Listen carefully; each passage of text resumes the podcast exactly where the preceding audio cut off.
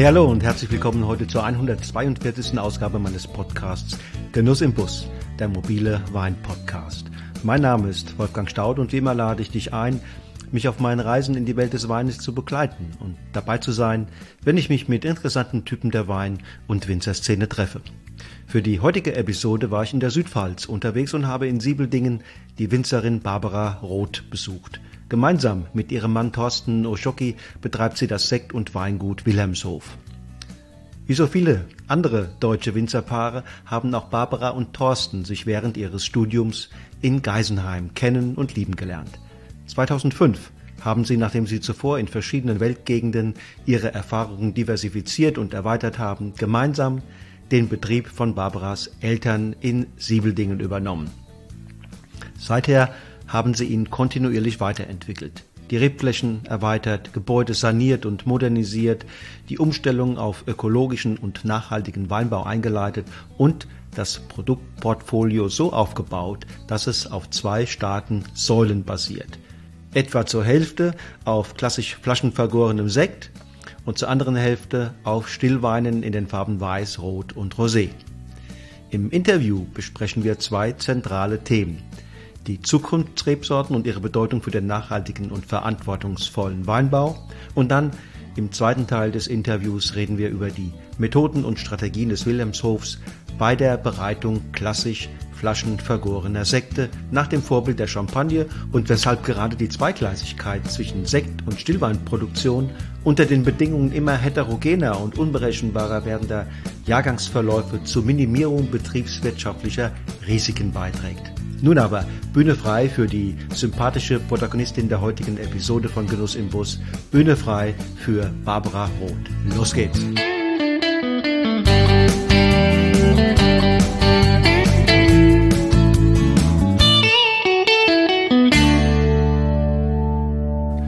Morgen, liebe Barbara. Herzlich willkommen im Podcast Genuss im Bus. Ja, toll, dass du hier bist. Vielen Dank, Wolfgang. Sag mal, Barbara, wo befinden wir uns hier? Wir befinden uns in einem kleinen Winzerdörfchen in Siebeldingen an der südlichen Weinstraße im Weingut Wilhelmshof. Und dieser Raum hier ist, gehört zum Weingut? Nein, das ist privat. Das ist privat. ähm, was ist das Besondere denn eigentlich dieser äh, Ortschaft Siebeldingen?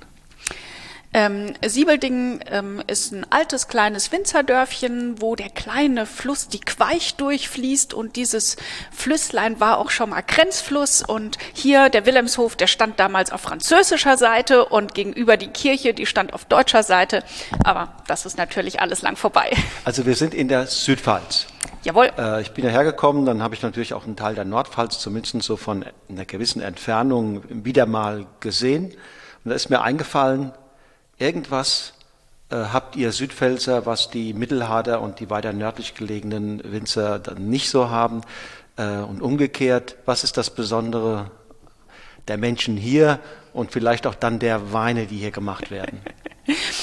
Ich denke, die ganze Pfalz ist äh, sehr feierfreudig und auch immer mit gut gelaunten Menschen, einer tollen Landschaft ähm, bestückt.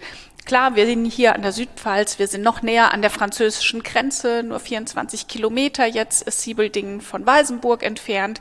Das heißt, man fährt dann schon mal mit dem Fahrrad ähm, die Croissants Sonntagmorgens in Weißenburg holen.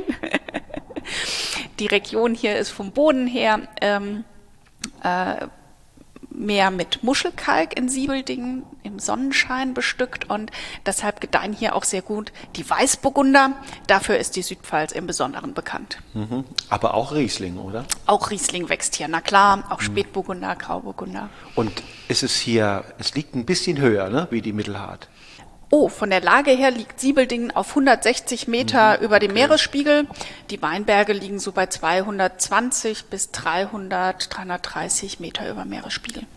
Ich meine, früher hätte mir mal ein Winzer gesagt, ich meine, es war hier im, im Birkweiler der alte Dr. Wehrheim, dass die Weine hier ein bisschen oder die Trauben ein bisschen später reifen als an der Mittelhart ähm, er hat dafür, glaube ich, Klima, Böden und auch Höhenlage. Vor allen Dingen sagt er immer, hier kommt mehr noch Westwind durch im Vergleich zur Mittelhart oben. Ja, das ist richtig. Also auch über ähm, die vielen Jahre hinweg ähm, der reife Ermittlungen im Herbst sieht man immer, dass 2, 3, 4, 5 Grad Öxle die Mittelhart im Voraus ist.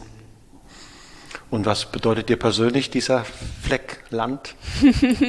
ich bin hier aufgewachsen, das heißt äh, natürlich ähm, ist es ganz stark für mich heimatverbunden. Ich finde auch tatsächlich, wenn man von Gottramstein rausfährt, auf Siebelding zu, auf die Mittelhart, ähm, auf die Hart zufährt, dass es ähm, ja der schönste der schönste Blick ist ähm, auf die Region. Ähm, aber klar, ich bin hier aufgewachsen, ich bin Aborigine, ich bin damit verbunden. Und das heißt, das ist dein elterliches Weingut hier? Jawohl. Und das gibt es wie lange und in der wievielten Generation? Ja, also wir machen wahrscheinlich seit mehr als 300 Jahren Weinbau in Siebeldingen, so lange kann man es zurückverfolgen. Aber natürlich wie im Burgund und im Elsass auch waren das landwirtschaftliche Gemischtbetriebe.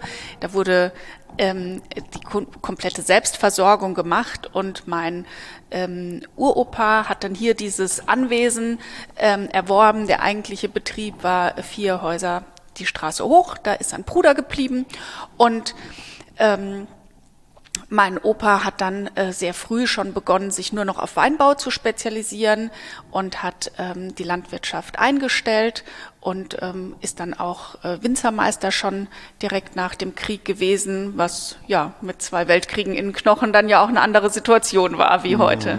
Mhm. Ja, wenn einer fragt, was ist denn der Unterschied in der Weinstilistik zwischen der Mittelhart und bei euch hier?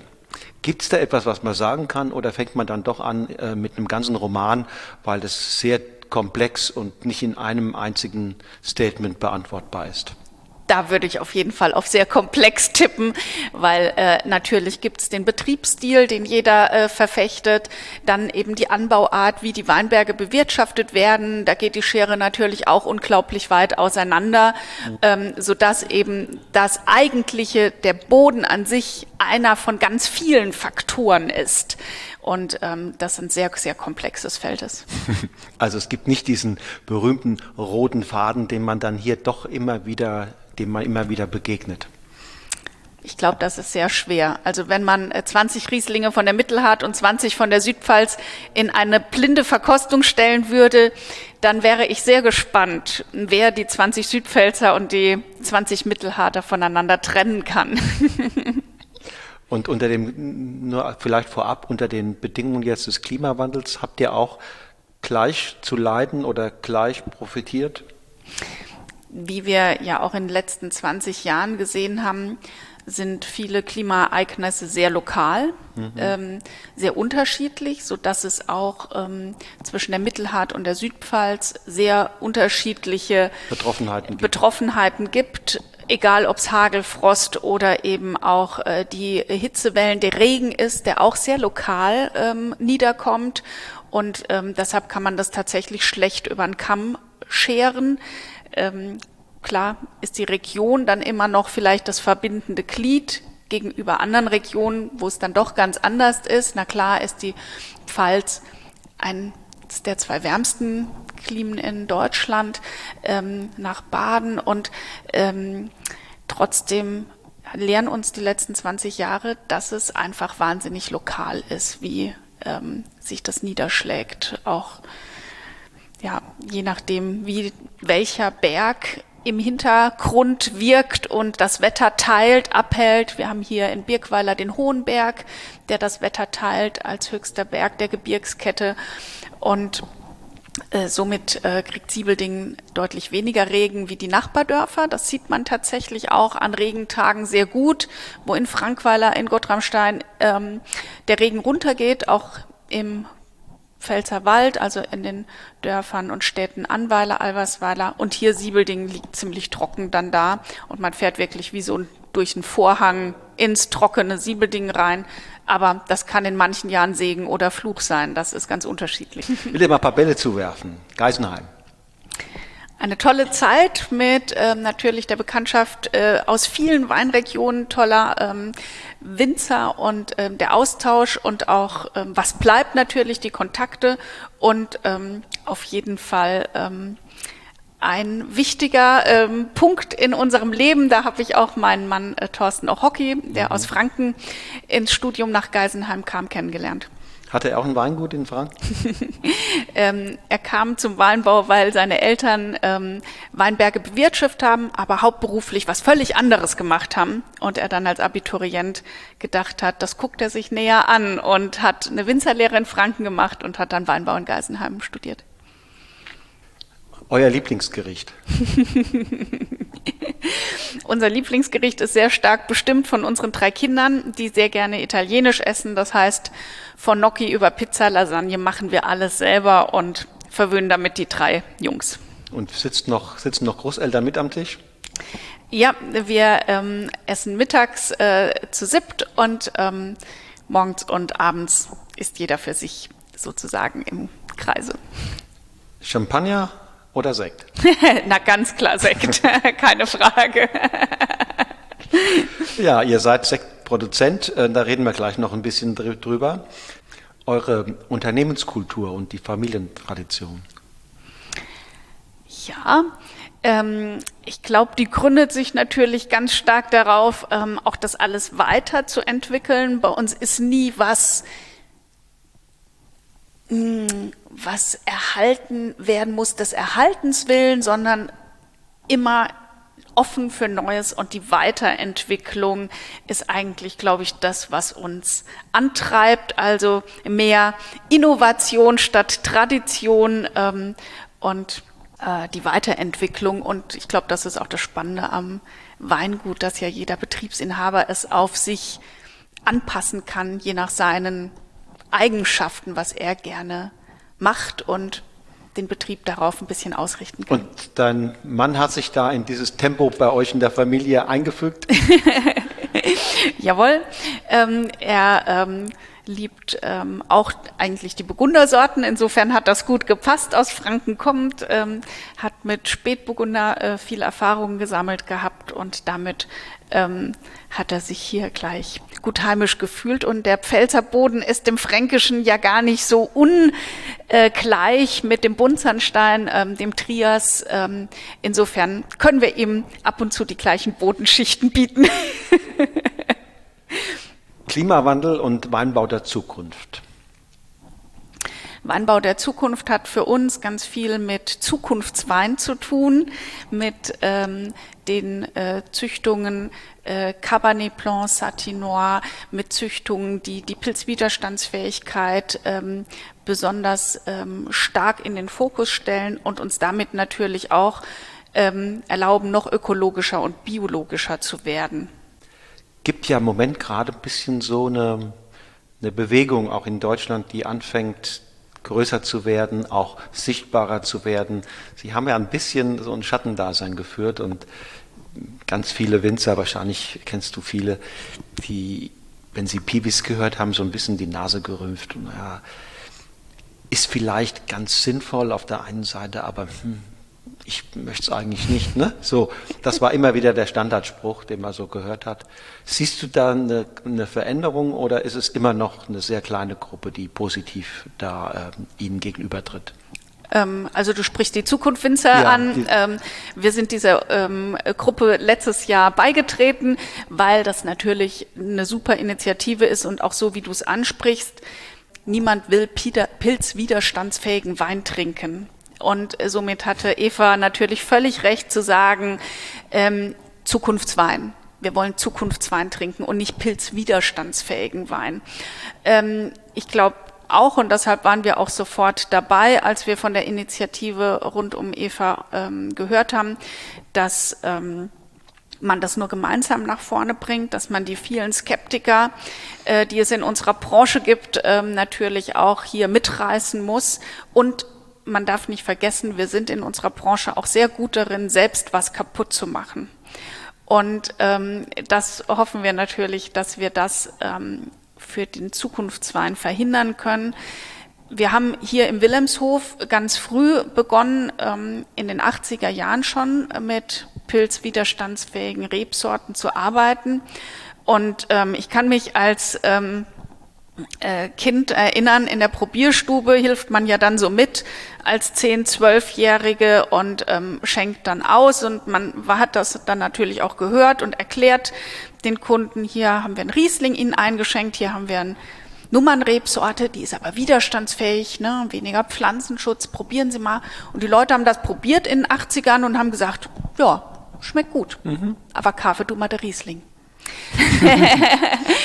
und äh, was ist dann passiert? Tatsächlich haben meine Eltern nach äh, fünf Jahren äh, den Weinberg gerodet, weil wir schlichtweg den Wein nicht verkaufen konnten. Und nur des Produzierens wegen, das funktioniert für uns auch als Winzer natürlich nicht.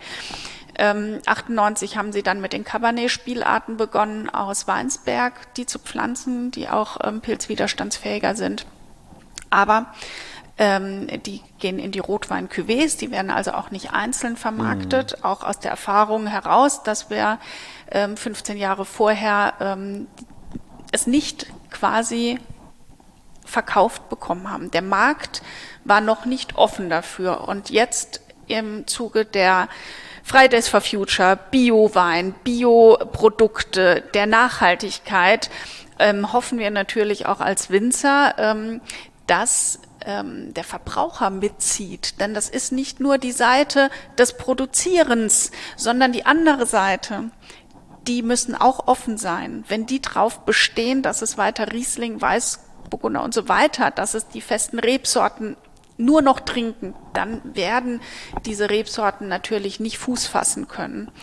Ähm, und das ist, glaube ich, so ein bisschen die Aufklärungsarbeit, dass ähm, die Entwicklung so weit ist, dass es tolle Rebsorten gibt, die tolle Weinprofile, Weingerüche, Geschmäcker bringen, dass ähm, im Weinberg und den Härtetest haben wir 2021 gehabt. Da haben wir hier in der Südpfalz einen wahnsinnig hohen ähm, Druck an Pilzkrankheiten gehabt. Es war wirklich enorm.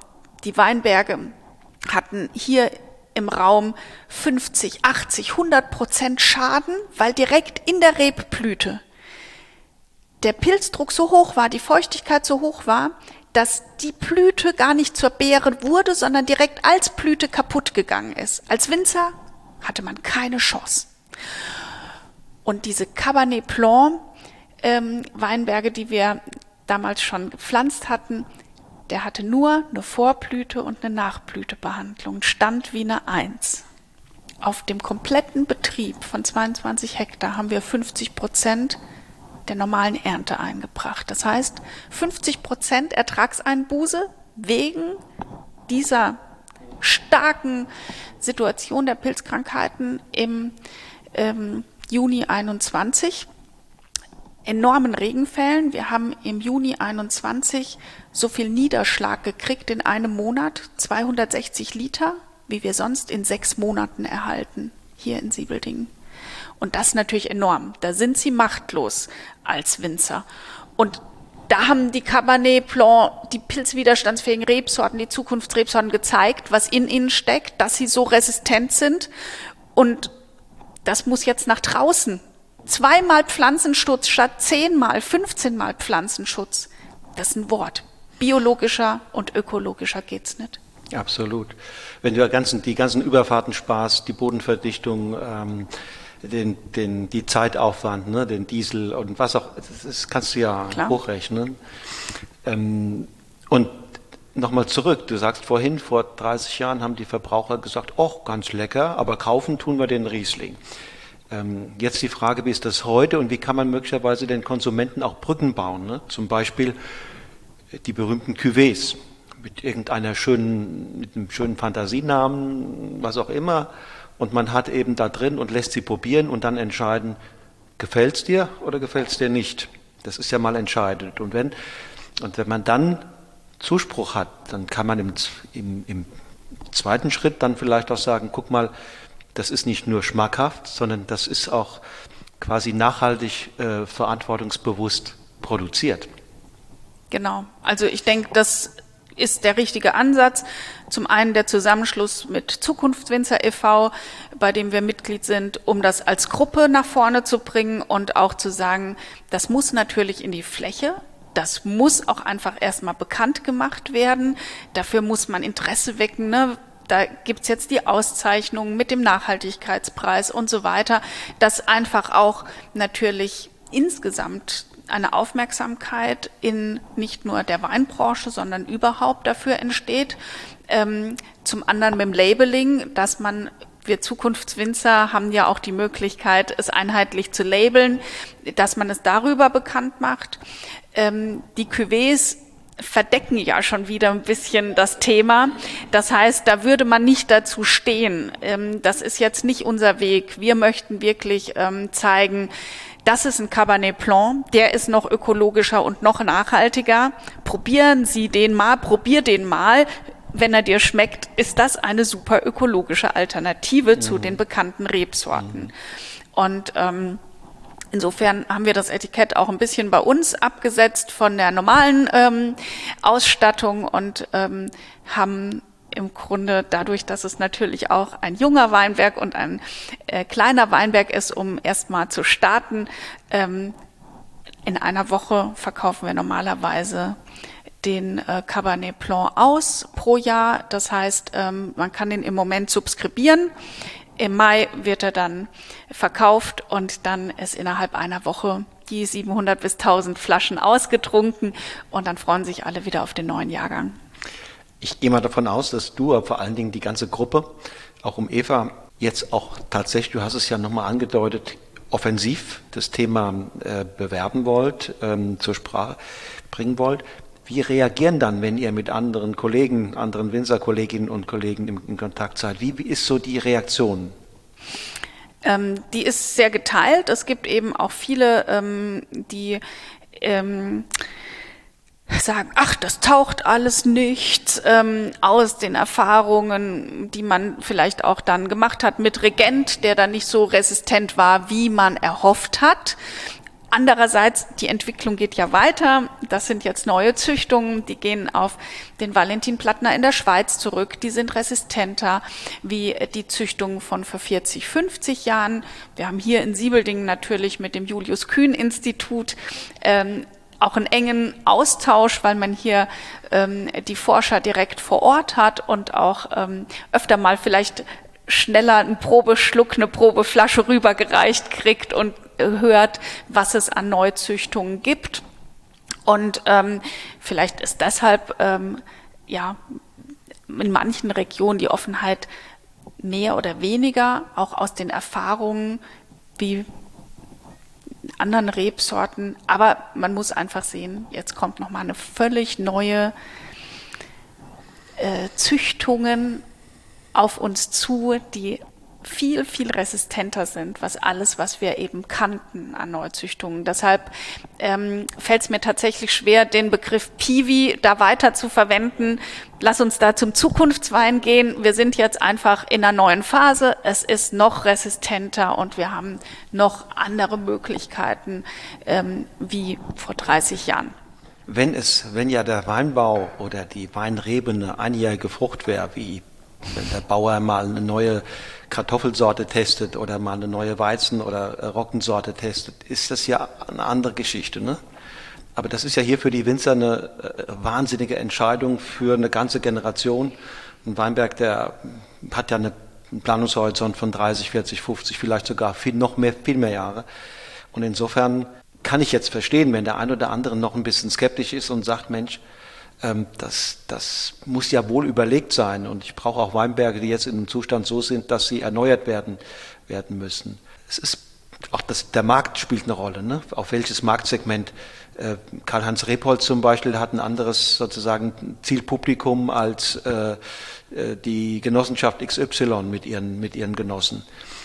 Das heißt, ich meine, alle, die sagen, wir zielen auf ein Publikum, das, wo, wo wir die Weine in der großen Fläche äh, bis fünf, sechs, sieben Euro vermarkten wollen, ich glaube, da ist ein riesiges Potenzial für diese Sorten. Wenn man jetzt, wenn man jetzt Weltklasse anstrebt, dann muss man, das will ich nicht ausschließen, aber dann dauert es noch ein bisschen, bis wir wissen, ob das möglich ist mit diesen Sorten. Definitiv. Also dafür ist jetzt auch der Austausch natürlich mit den Kollegen im Zukunftswein e.V. ganz großartig. Wir haben letzten Sommer zusammen mal die Weine probiert. Wir haben jetzt gerade eine Jungweinprobe zusammen im Februar gemacht damit man auch die verschiedenen Ausbaustile natürlich sieht. Im Edelstahl, im Holzfass, die verschiedenen Bodenarten. Da entwickeln wir uns ja gerade erst und müssen auch erst ausprobieren dürfen, ähm, was funktioniert gut, wo pflanze ich es an, wie baue ich es aus, eignet er sich für Sekt. Ähm, das sind ja alles Fragen, ähm, da muss man sich erst mal herantasten und da gibt es im Moment noch nicht die eine Antwort. Mhm. Wie ist denn in dieser Hinsicht der internationale Austausch? Weil es gibt ja möglicherweise im Ausland äh, Kollegen, die da schon einen Schritt weiter sind die man befragen könnte oder die man, äh, wo man ein Forum schafft, wo man sich eben trifft und voneinander lernt. Ja, also international ähm, ist es, glaube ich, ähm, sehr landesspezifisch unterschiedlich. Ähm, in den Herkunftsländern, wie jetzt die Schweizer, die bei den ähm, Zukunftsweinen da in der Züchtung sehr weit nach vorne sind, gibt es da sicherlich mehr Austauschmöglichkeiten. Frankreich dagegen ist super traditionell. Die ähm, bewegen sich da eher extrem langsam und ähm, sind da sicherlich im Moment noch nicht so weit, als dass man sich da austauschen kann. Also ich glaube, das ist immer ein sehr kleiner Kreis am Anfang jetzt. Eine, eine Sache fällt mir noch ein, wenn ich diese Zukunfts, ähm, an diese Zukunftsrebsorten denke. Das sind die Rebsorten, die in den letzten 100, 150 Jahren verloren gegangen sind. Darunter sind ja auch viele verloren gegangen, weil sie ökonomisch nicht so ganz äh, gepasst haben. Andere, weil sie auch klimatisch, sagen wir mal, nicht jedes Jahr performt haben, wie der Winzer sich das ähm, erwartet hat. Da sind ja möglicherweise Sorten dabei, die würden ja jetzt unter den neuen Klimabedingungen und auch unter den neuen Bedingungen des, der Weinbergspflege, äh, wie man das heutzutage doch ein bisschen anders betreibt, vielleicht auch eine neue Chance verdient haben, oder? Ja, also ich denke auch, dass das hier im Julius Kühn Institut mit bedacht und beachtet wird. Ähm, auch die ähm, historischen Rebsorten da sehr gut gekannt werden und ähm, versucht wird, ähm, positive Eigenschaften zu integrieren. Man darf natürlich auch in der ähm, Entwicklung nicht vergessen, wie du es vorhin schon angedeutet hast, an Weinberg steht 25, 35 Jahre, vielleicht auch länger ähm, der Züchtungszeitraum beträgt auch ein Züchterleben lang, 30 Jahre. Ähm, und wir haben natürlich auch eine Klimageschichte. Ähm, in den 70er Jahren wurden Bücher geschrieben, die nächste Eiszeit kommt. Ähm, die kam nicht. Ähm, dagegen haben wir jetzt in den letzten 20 Jahren Jahre erlebt mit sehr starken Klimaanomalien, sehr starken Wettervorkommnissen, sehr lokal und natürlich auch ähm, sehr warme Jahrgänge, auch im Verhältnis zu den 80er, 90er Jahren, wo wir auch weinbaulich völlig anders agiert haben. Nur im Weinbau darauf zu reagieren, ist natürlich kurz gesprungen jetzt. Ne? Mhm. Das kann man nicht machen. Man kann nicht sagen, oh, es war jetzt heiß die letzten Jahre, ähm, wir pflanzen jetzt nur noch dies oder jenes an, weil wir alle wissen, es gibt eine Klimageschichte. Wir hatten ein mittelalterliches Wärmehoch um 12, 1400 rum mit Weinbau bis an die Ostsee. Da kommen wir, wenn es so weitergeht in den schlimmsten Klimaprognosemodellen, ja auch wieder hin ähm, in 100 Jahren.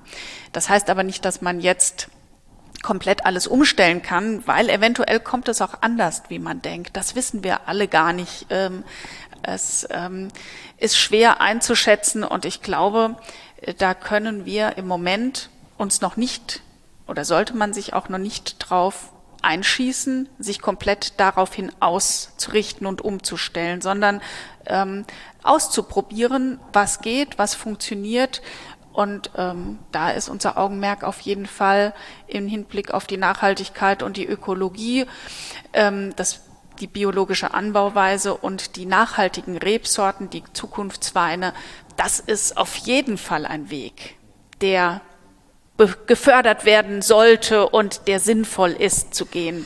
Ja, ist völlig richtig. Ich denke nur, dass man diese alten Rebsorten, den, den braucht man jetzt nicht quasi gleich schon sozusagen die ganze Weinbergslandschaft äh, zu öffnen, sondern man muss sie äh, zum Teil erstmal wieder überhaupt kennenlernen. Ne?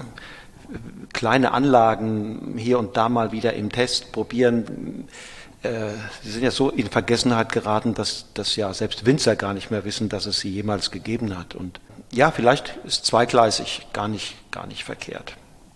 Ihr seid biologisch seit wann? Ähm, wir haben lange Geschichte. Äh, 2003 im Studium Bioprojekt mitgemacht. Ähm, äh, haben dann 2005, als wir hier ins Weingut eingestiegen sind, gedacht, okay, wir bewirtschaften fünf Jahre konventionell noch und dann stellen wir um auf Bio ähm, haben dann über insgesamt äh, vier große Bauabschnitte das Weingut von der Produktion nach vorne hin saniert, haben drei Kinder gekriegt und haben angefangen, ab 2012 ein Drittel unserer Rebfläche biologisch zu bewirtschaften. 2018 haben wir dann äh, das Weingut zertifizieren lassen, die komplette Betriebsfläche als ähm, Bio-Weingut und seit 2021 steht auch das Bio-Label auf den mhm. Weinen dann drauf. Und ihr äh, habt, seid ihr auch nachhaltigkeitszertifiziert. Was ist das genau? Wir sind quasi umgekehrt wie die meisten. Wir waren erst nachhaltig und dann Biobetrieb. Ähm, wir sind nachhaltigkeitsgetrieben seit den 70er Jahren seitdem mein Vater als Student der Karl-Ruprechts-Universität in Heidelberg die Thesen des Club of Rome kennengelernt hat, die Grenzen des Wachstums. Und das hat ihn immer angetrieben. Äh, deshalb hat er immer schon das ganze Weingut optimiert auf die Nachhaltigkeit. Ähm, es wird hier auch nie was weggeworfen. Es wird alles irgendwie recycelt, wiederverwertet und weiterverwendet. Wir heizen das komplette Weingut mit Rebholz. Natürlich, weil wir damit im Kreislauf wirtschaften. Wenn Weinberg gerodet wird, dann wird das Rebholz im Anschluss natürlich auch getrocknet und hier verfeuert, damit wir im Winter das Anwesen ähm, warm haben.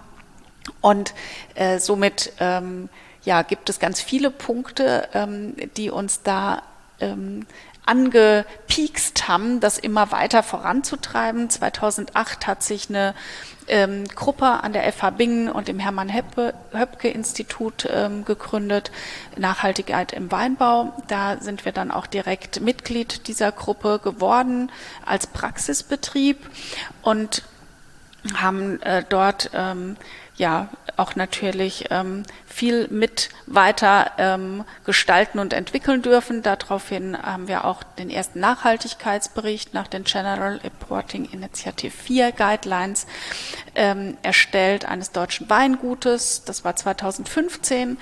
Den gibt es inzwischen in der vierten Fassung und 2019 wurden wir als erstes deutsches Weingut im deutschen Nachhaltigkeitskodex aufgenommen. Welche Rolle spielt in diesem Kontext zum Beispiel die Wahl der Flasche?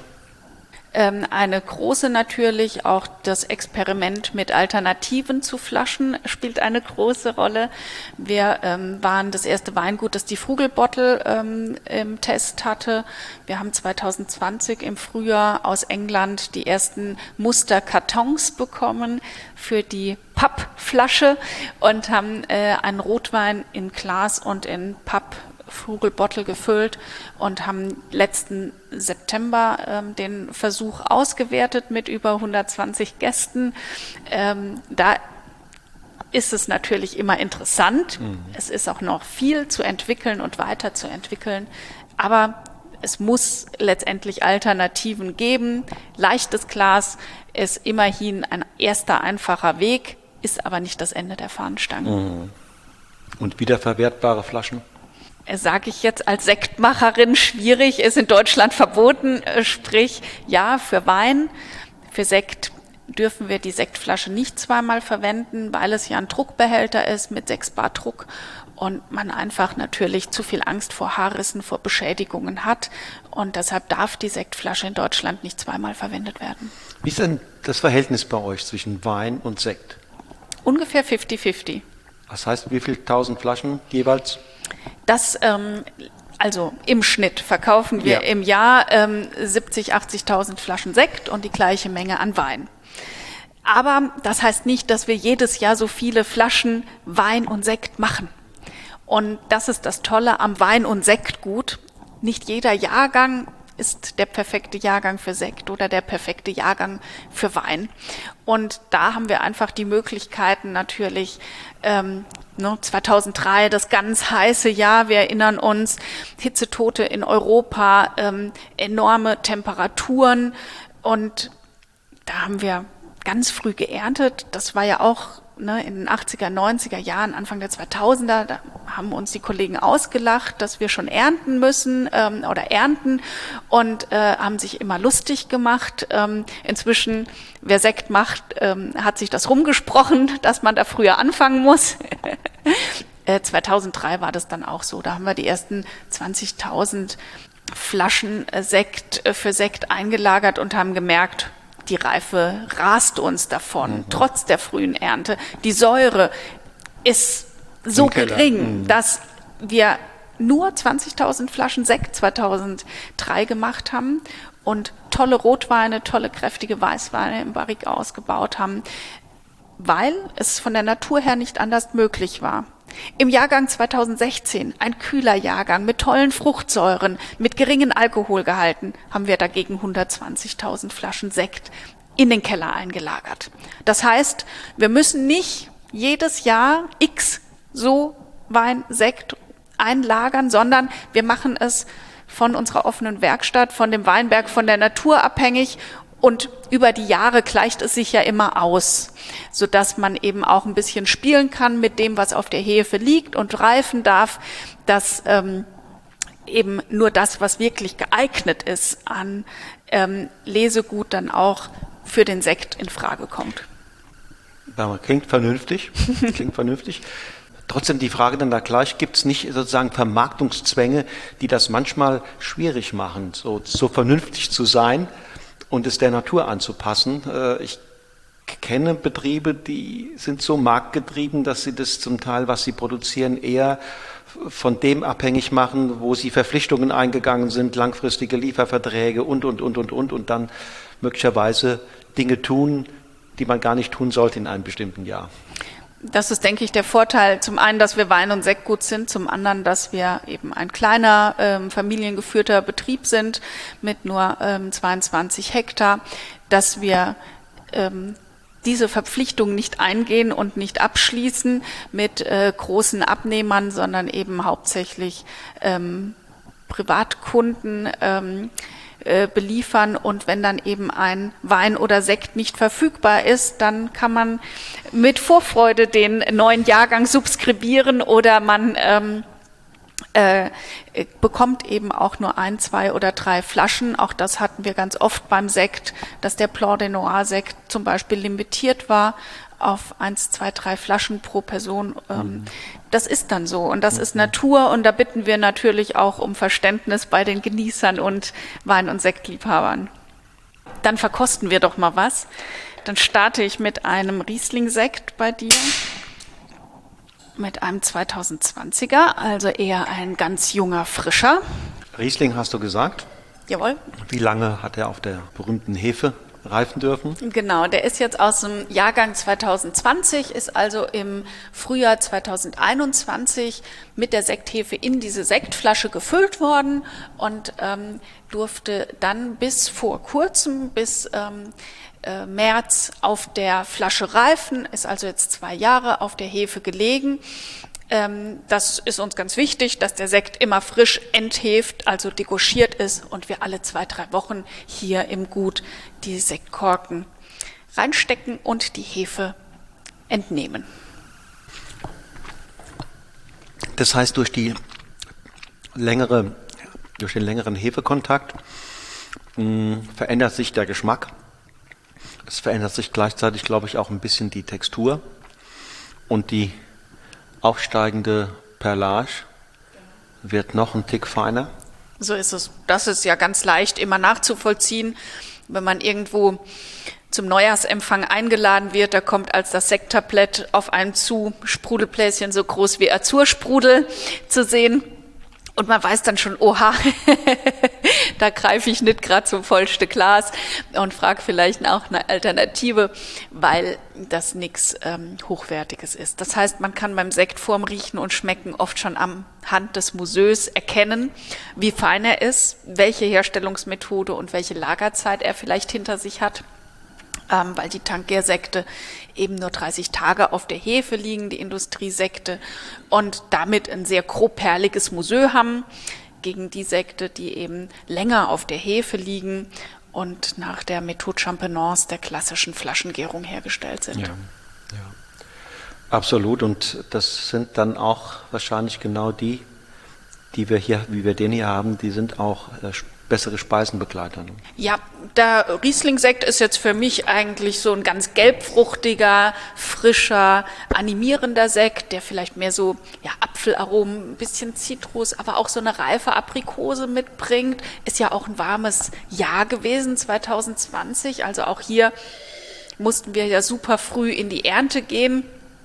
Äh, wir herbsten ja inzwischen nicht mehr, sondern wir sommern. Und ähm, somit hat sich die Lese natürlich in den letzten 20 Jahren auch gerade für die Sektgrundweine sehr oft in ähm, den frühen September oder Ende August, sogar Mitte August verschoben, wenn es ähm, die Reife eben mhm. äh, verlangt hat, haben wir auch dann geerntet. Aber man merkt eben auch aromatisch die Hefelagerzeit an. Da ist nicht dieser, diese primärfruchtgetriebene Aromatik wie, wie das frische Stillrieslinge ja. oft haben, sondern die ist schon von der Frucht ein bisschen gedrosselter, aber andererseits natürlich nicht, auch nicht so extrem vom, ähm, von der Hefe geprägt, dass man da starke Brioche-Aromen oder äh, ähnliche Dinge findet. Anklänge schon, aber dezent im Hintergrund, aber die Frucht ist eben auch und insofern ist das, das ist eine ganz eigene Spezies, glaube ich. Also nicht Champagner und ähm, aber auch nicht so ein klassischer Rieslingssekt, hm, der nur von Frucht lebt. Genau, also das ist, glaube ich, so die Krux. Ähm, auch für viele, ähm, was man mit Winzersekt verbindet, dass es eben nur frische Frucht ist und sehr primärfruchtig daherkommt gegenüber ähm, den gereiften äh, Sekten und Champagnern. Und letztendlich muss ja jeder selber probieren, was ihm schmeckt, welche Richtung es geht. Was wir Sektmacher natürlich brauchen und suchen, ist noch ein Begriff, wie wir das noch klarer rüberbringen können, welche Stilistik das ist, dass uns einfach dieses Hefelager sehr, sehr wichtig ist ähm, und das auch klar der Zeitpunkt der Lese, die Auswahl der Trauben. Es sind so viele Faktoren, die da wichtig reinspielen, aber dass das eben auch ein ganz wichtiges Moment ist. Und da bezeichnet man in Deutschland Sekt als Sekt und es meint einfach alles, was pluppert und mhm. das tut so ein bisschen weh. Also wer da gute Vorschläge hat, der kann das mal gerne mailen an ja. sektmacher.wilhelmshof.de. Genau. Konsumenten es erklären, wenn man ihn im Glas hat, ist leichter. Ne? ja. wenn man sowas im Glas hat. Aber auch ähm, eben die Vielzahl, du hast mich vorhin zucken hören bei dem Begriff Flaschengärung, weil für mich dann ganz wichtig ist, klassisch davor zu setzen, weil die Flaschengärung an sich ist ja eine legalisierte Verbrauchertäuschung. Ähm, und bezeichnet auch nur Tankgärsekte, die mal eben äh, für 80, 90 Tage in der Flasche waren und dann wieder zurückgeschüttet wurden und zwar nicht degauchiert und nicht gerüttelt. Aber erklär das mal da draußen. Dafür brauchst du einfach Slides, Overhead, PowerPoint-Folien, um das mal rüberzubringen. Das mit Worten zu erklären, ist einfach wahnsinnig schwer. Wie macht ihr es denn? Also gehen wir mal zurück. Er erntet, du hast es vorhin schon mal gesagt, relativ früh damit sozusagen der Grundwein nicht schon gleich äh, zu viel Alkohol hat auf der einen Seite und das auf der anderen Seite Frische und Säure, Lebendigkeit bewahrt. Ähm, wie geht es dann weiter? Wie wird gepresst? Wie wird gekeltert? Genau, also ganz wichtig ist, dass alles von Hand geerntet wird, mhm. ähm, wie es auch das Lastenheft der Champagne vorsieht, weil wir damit eben zwei, drei, vier Mal durch jeden Weinberg gehen können und nur die Trauben herausernten, die auch für den jeweiligen Sekt oder Wein geeignet sind. Das kann keine Maschine bisher leisten und deshalb ernten wir die komplette Rebfläche von 22 Hektar von Hand. Ähm, und ähm, dem, der Vegetation, der Reife angemessen natürlich, sodass wir am Vortag rausgehen, schauen, welche Trauben werden aus welchem Weinberg für welchen Wein oder Sekt geerntet. Dann ähm, wird das auch mit dem Team besprochen und ähm, äh, die Lese startet. Und die Trauben werden dann in kleinen Einheitsbehältern hier ins Weingut gebracht und als ganze Trauben gepresst. Auch das kann man nicht mit dem Vollernter machen, weil da sind sie schon entrappt. Und einen guten Sekt machst du halt nicht aus entrapptem Lesegut, sondern nur aus ganzen Trauben. Damit Frische bewahrt wird. Ja, und damit weniger Gerb- und Bitterstoffe in den späteren Sekt kommen. Denn durch die Kohlensäure werden die noch aggressiver spürbar und deshalb ist das eben wichtig, Handlese Ganztraubenpressung. Und nach der Ganztraubenpressung, die ganz sanft abläuft, also mit viel, viel geringeren Drücken wie bei einer Weinpressung, wird der Sektgrundwein dann ausgebaut erstmal vergoren, natürlich ähnlich wie Wein und auch über den Winter ausgebaut als Sektgrundwein. Und dann im Frühjahr beginnt eben die Füllung in die Sektflasche. Wichtig ist es da in der Phase, ob er ganz stark reduktiv ausgebaut wird, also ob du ihn bewahrst vor, vor Sauerstoffkontakt oder willst du sogar, dass er Sauerstoffkontakt hat? Wie ist es? Ja, bei uns ist es schon so, dass wir ähm, vielleicht eher die ähm, reduktiveren sind. Das heißt, wir versuchen am Ende der Gärung, ähm, dass die Fässer recht äh, voll sind und auch eine Druckkappe oben äh, diesen, diese Fässer verschließt, sodass immer 1,2 Bar Druck im Fass bleiben. Und nur dann bläst die Druckkappe die überschüssige Gärungskohlensäure mhm. ab. Mhm. Denn klar, diese Gärungskohlensäure, die schützt natürlich den Wein und Sektgrundwein auch vor Oxidation.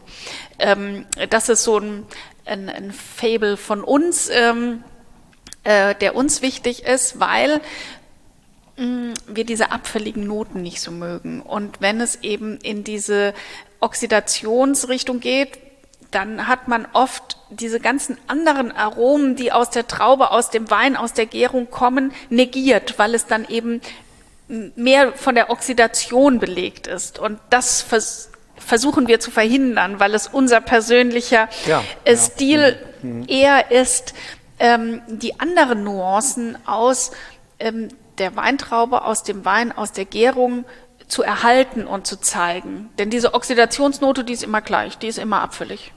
Mhm. Bis in den Mai, hast du gesagt?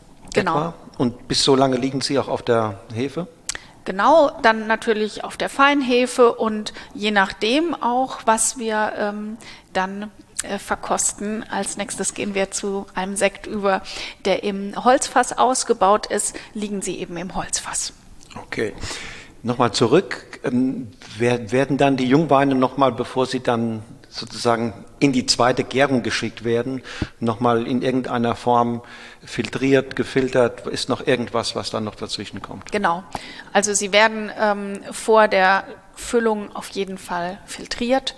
Kieselgur ähm, oder was macht ihr? Genau, EK filtriert mit Kieselgur.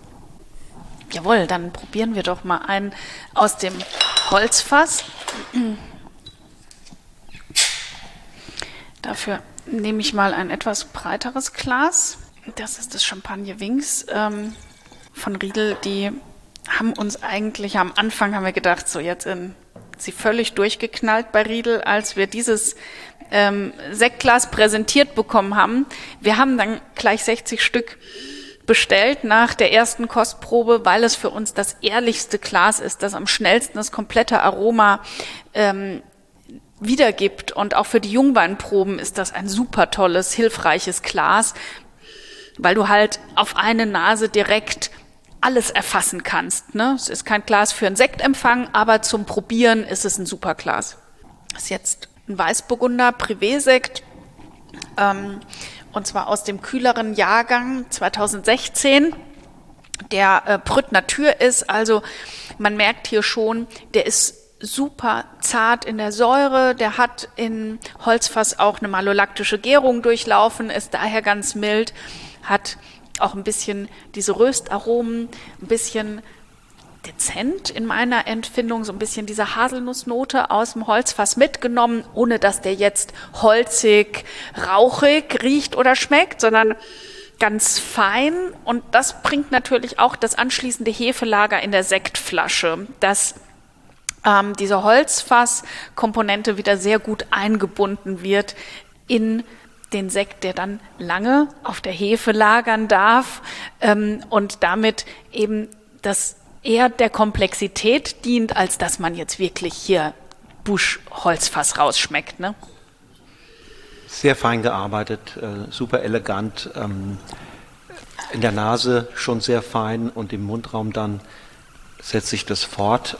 Vor allen Dingen auch mit so einem ganz zarten Mundgefühl, also so einer Textur, die wirklich, ich will zart sagen, die einen so, so fast ein bisschen scheu berührt und dann, wenn man dann Ja gesagt hat, dann zeigt sie sich ein bisschen mehr. So baut auch im Finale Richtung noch einen kleinen Druck auf und aber das fließt sozusagen animierend zart über den Mundraum. Ja, wer Eleganz gepaart mit Feinheit und Komplexität sucht, Finesse sagt man da glaube ich zu, der ist hier am Ziel. Genau, und Brütt Natur und äh, gar nicht staubtrocken herb, weil er einfach so ähm, auch perfekt ausgewogen ist. Also den haben wir verkostet als Rohsekt und haben gesagt, was willst du da machen? Der braucht keine Dosage. Das ist einfach so, wie er ist, wunderbar. Auch sicherlich gerade, weil er in der Säure jetzt nicht extrem hoch ist. Ne? Genau. Deswegen ist das die Entscheidung, ihn extra Brütt oder Brütt Natur zu machen, auch genau ja. die richtige. Ja, da kann man sich ähm, eine Weile mit beschäftigen.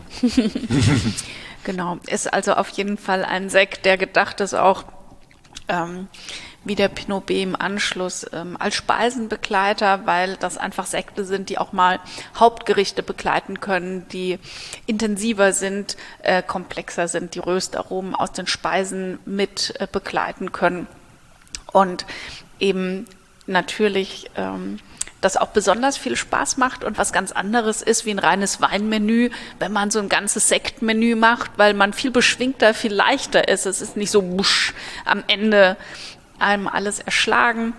Wo würdest du den einsetzen? Ähm, den sehe ich schon, also beim ähm, entweder den kräftigen Fischgerichten, ähm, die dann auch schon schön auf der Haut geröstet, gebraten sein dürfen. Ähm, Geflügel? Geflügel geht sehr gut, Wachtelbrüstchen im Speckmantel und Co. geht natürlich auch sehr gut.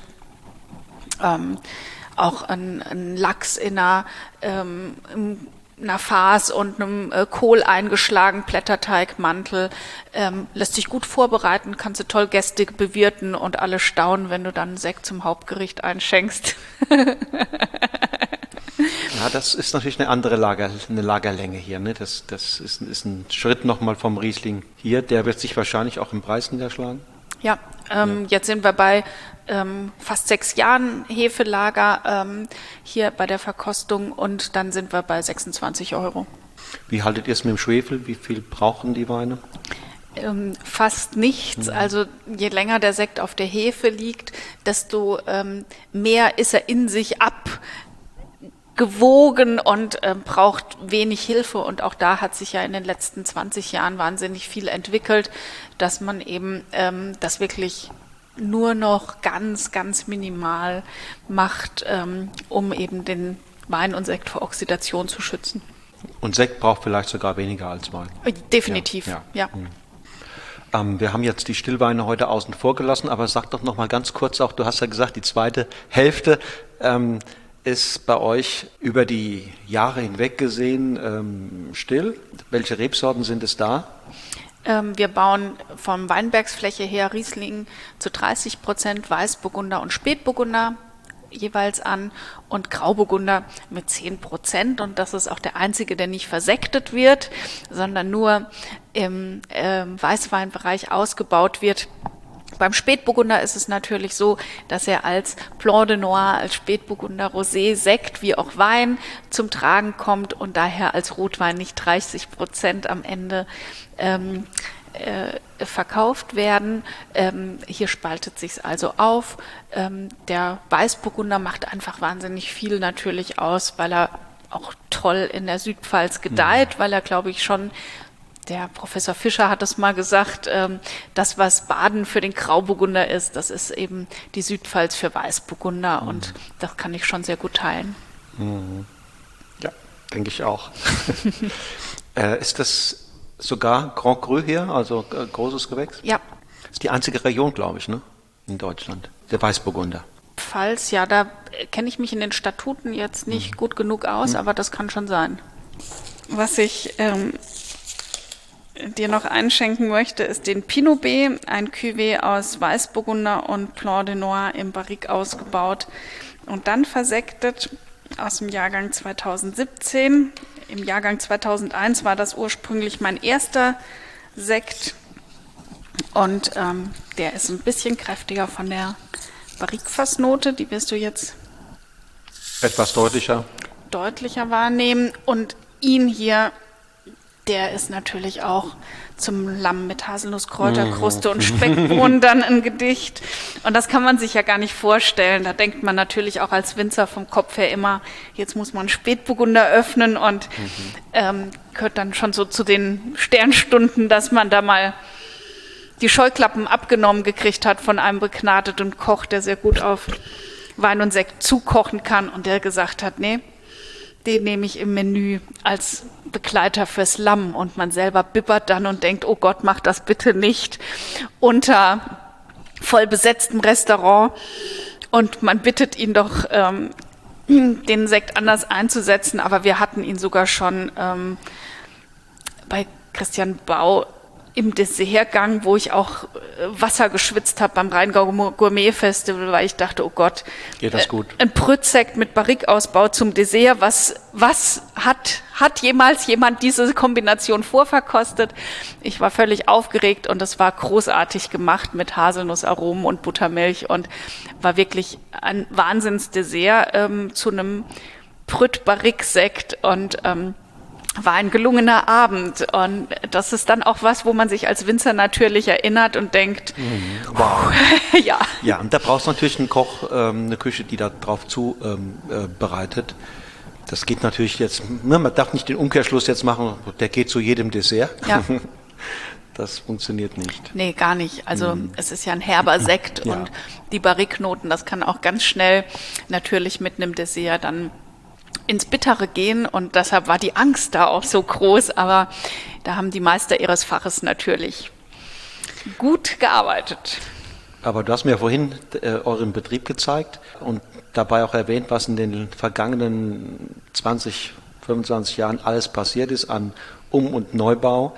Äh, sieht alles sehr fein, sehr gut organisiert aus. Äh, du hast das Glück, dass die Weinberge ziemlich nah liegen und dass ihr hier auch was die äh, Wirtschaftsräume anbelangt, alles sehr großzügig letztendlich ähm, habt. Gute Bedingungen für guten Wein und deswegen mal die Frage, was spielt das denn eine Rolle für die Weinqualität?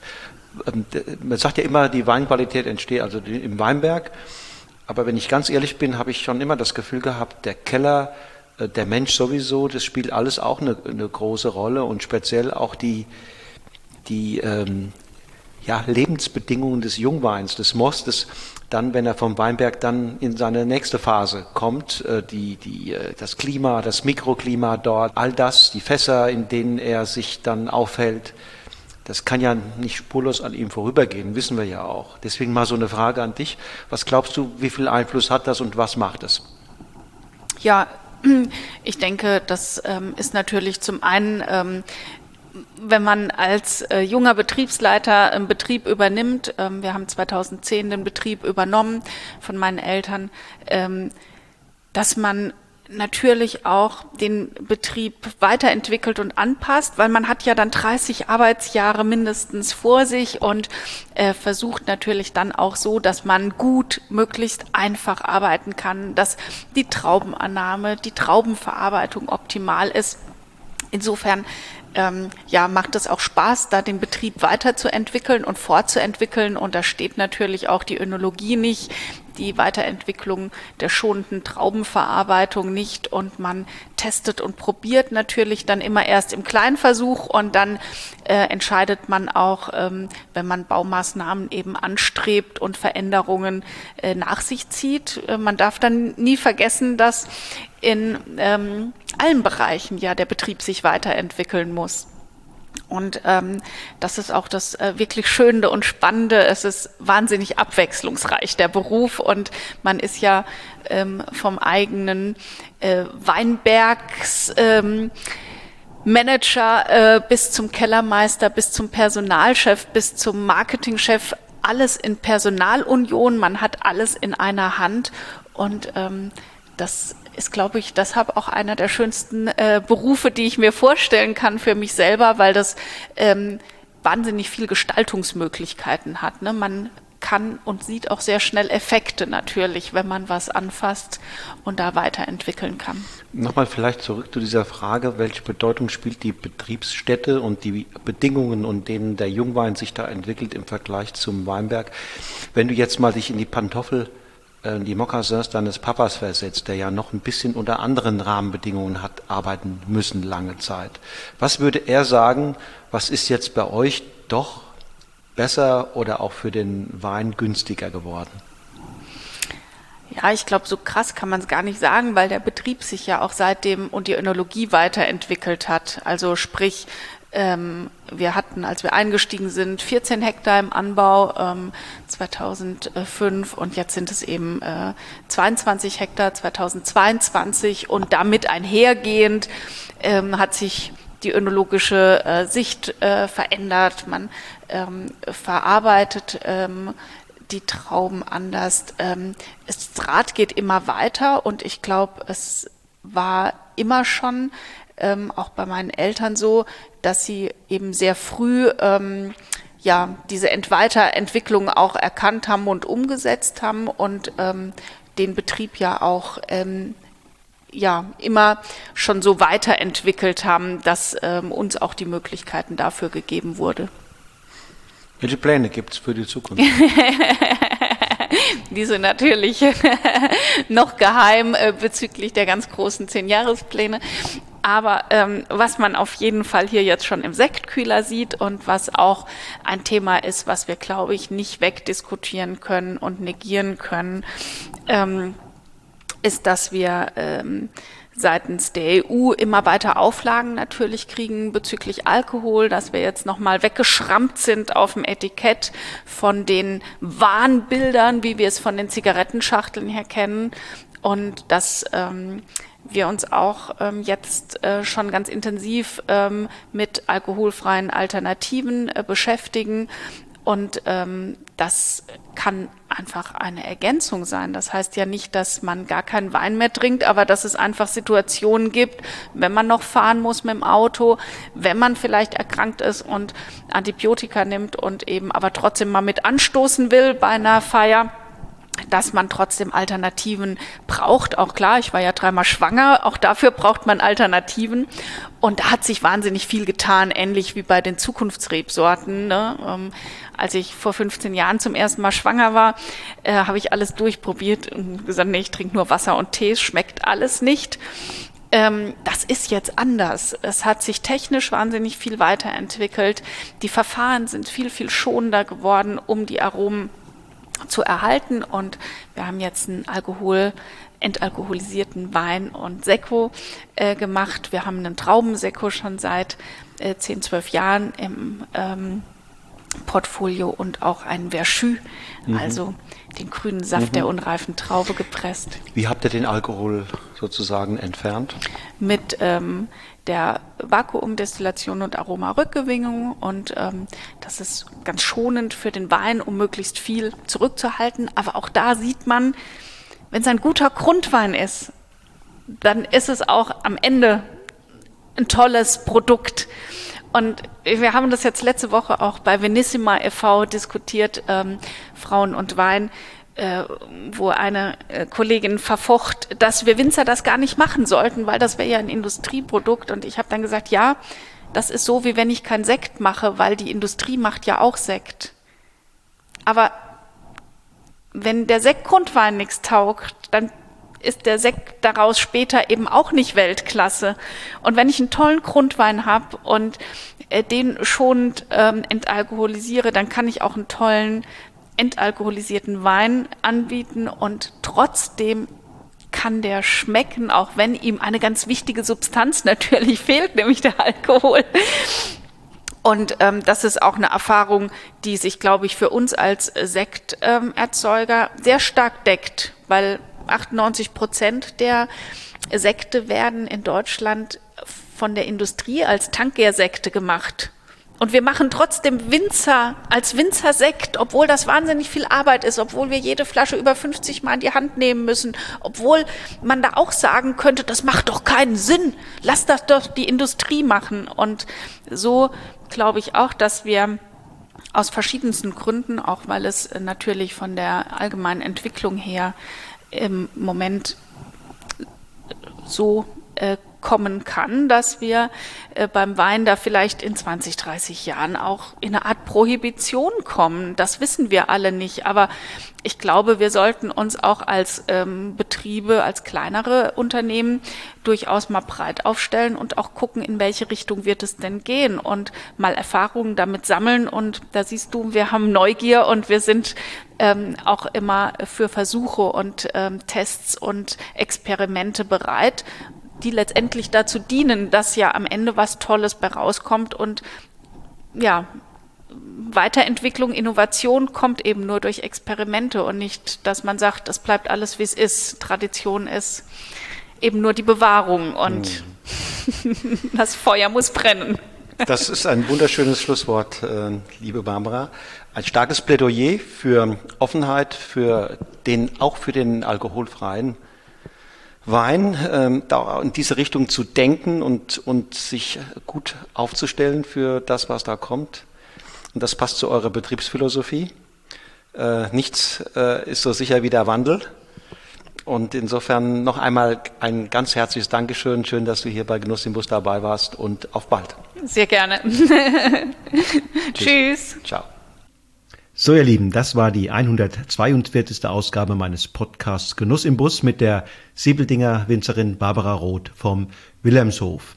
In 14 Tagen geht es weiter hier im Podcast. Dann nimmt ein Mann am Mikrofon Platz, der in Personalunion Winzer und Flying Winemaker ist. Die Rede ist von Frank John, der mit seiner Familie in Neustadt Königsbach den Hirschhorner Hof betreibt und parallel als gefragter weinbaulicher und önologischer Berater in der ganzen Welt unterwegs ist. Für Gesprächsstoff ist also umfänglich gesorgt. Und wie immer freue ich mich, wenn du dann wieder dabei bist, wenn in 14 Tagen eine weitere Episode von Genuss im Bus an den Start geht. Bis dahin sage ich Tschüss und auf Wiedersehen und nicht vergessen, lass es dir schmecken.